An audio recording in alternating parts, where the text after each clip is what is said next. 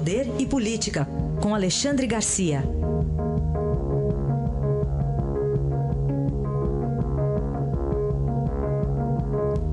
Mas temos Alexandre Garcia sempre com o mesmo estado de humor aqui, não fica variando assim. Alexandre, bom dia. Bom dia, Raíssa. Bom dia, Carolina. Bom dia. É, valem as estratégias de cada um nessas horas, né, Alexandre?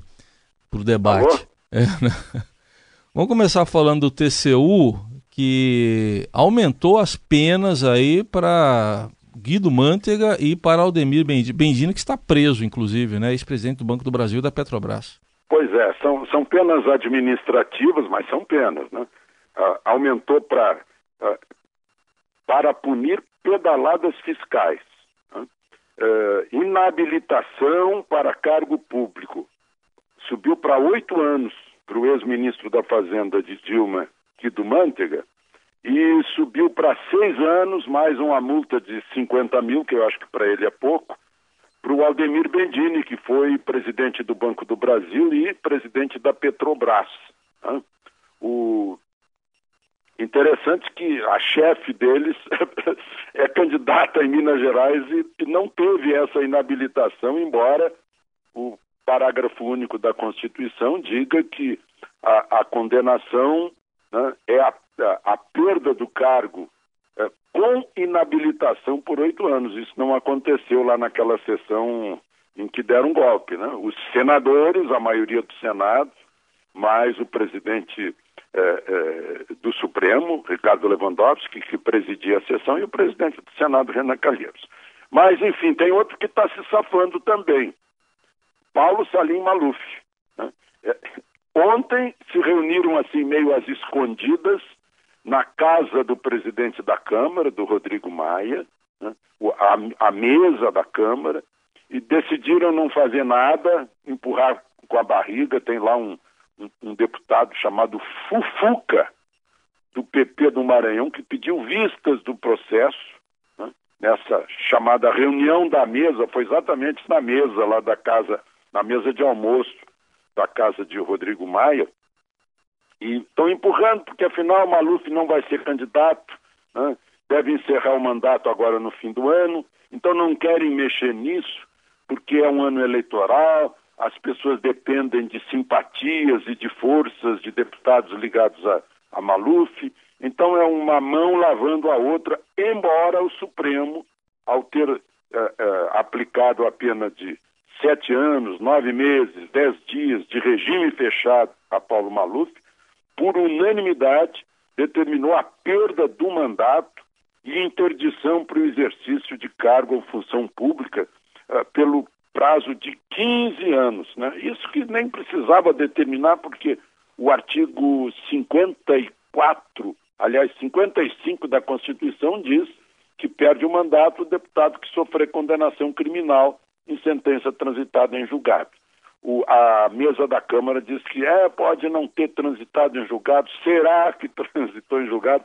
Então estão empurrando com a barriga para não caçar o mandato de Paulo Maluf, que está cumprindo pena graças ao Dias Toffoli, que deu um habeas corpus, uh, no seu palacete nos jardins. O Senado aprovou ontem duas medidas provisórias negociadas pelo governo federal em maio com os caminhoneiros para encerrar a paralisação da categoria. Então, uma prevê a isenção do pagamento de pedágio para eixos suspensos e outra reserva 30% dos fretes da Conab para caminhoneiros autônomos. Mas a discussão vai continuar, né? Pois é, porque veja só, é muito justa essa questão do, do pedágio que não cobra sobre aquele eixo que não está rodando, que está suspenso porque o caminhão está vazio. É muito justo. Só que os governos estaduais já estão dizendo que, olha, em rodovia estadual isso não vale, só vale em rodovia federal, porque é uma decisão federal. Né? Vai virar lei federal depois de aprovada a medida provisória. E tudo bem que deem uma reserva de mercado na Conab, afinal a Conab é uma empresa estatal, se o governo quer dar, tudo bem, 30%. Agora, o que a gente ouviu ontem é que o presidente da, da Confederação Nacional da Agricultura não está aceitando o tabelamento de frete. Diz que vai entrar na justiça para anular isso. Né? Então, tem, tem certas medidas aí que eh, ainda vão ter muita discussão. Eu vejo que também aprovaram eh, pagar indenização para a Polícia Rodoviária Federal eh, por trabalhar em folga nas emergências. Dá um dinheirão isso, dá alguns milhões, né? mas tudo bem, eles não são militarizados, né? Se fosse a PM ou se fosse o Exército, não teria essa indenização. Eles estão à, disposição 24 horas por dia. Mas é mais uma continha que a gente vai pagar. Ô Alexandre, para a gente concluir, duas decisões ontem do Supremo, uma numa sessão administrativa de aumento salarial para os ministros, depende ainda do, do Congresso, do Senado, e a outra que não prescreve mais a, o ressarcimento de dinheiro desviado dos cofres públicos. Pois é, parece que o Supremo quis dar uma agradada, né? prevendo que depois ia se autoconceder um aumento. Foi 6 a 5, foi até foi apertado o score de, de, de, que determinou que não haverá prescrição para ações de ressarcimento de desvios dolosos por parte de agentes públicos. A prescrição seria aí de cinco anos, mas então não vai ter mais prescrição. Pode haver a qualquer, a qualquer época né, uma ação pedindo para o sujeito que desviou dolosamente, quando for comprovado que for doloso, ele tem que devolver tudo.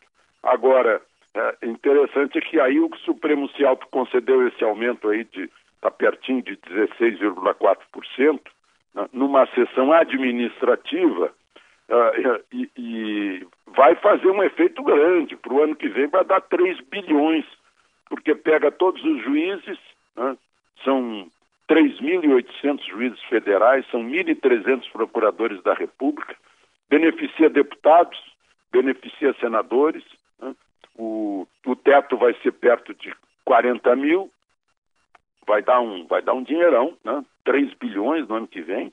E, e, o Ricardo Lewandowski, que vem brigando por isso há muito tempo, chegou a dizer que os aposentados e pensionistas estão em situação de penúria, que não conseguem pagar nem, nem o, o, o plano de saúde.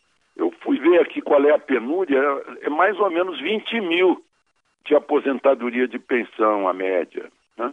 eu acho que não dá para chamar isso de penúria. Ou a gente vai considerar que o sujeito que recebe mil e poucos de aposentadoria está num, numa situação muito, muito, muito abaixo da penúria. São as relativizações aqui do nosso do, do, da nossa justiça social tão igualitária. Aqui, ó, sempre vou no dicionário. Penúria estado de extrema pobreza, miséria, privação, ausência daquilo que é necessário, escassez, pobreza. Tá, acho que está bem explicado, né? No... Pois é, 20 mil já é extrema penúria, imagina daí para baixo. É. Alexandre Garcia volta amanhã, Jornal Dourado. Obrigado, até amanhã, Alexandre. Até amanhã.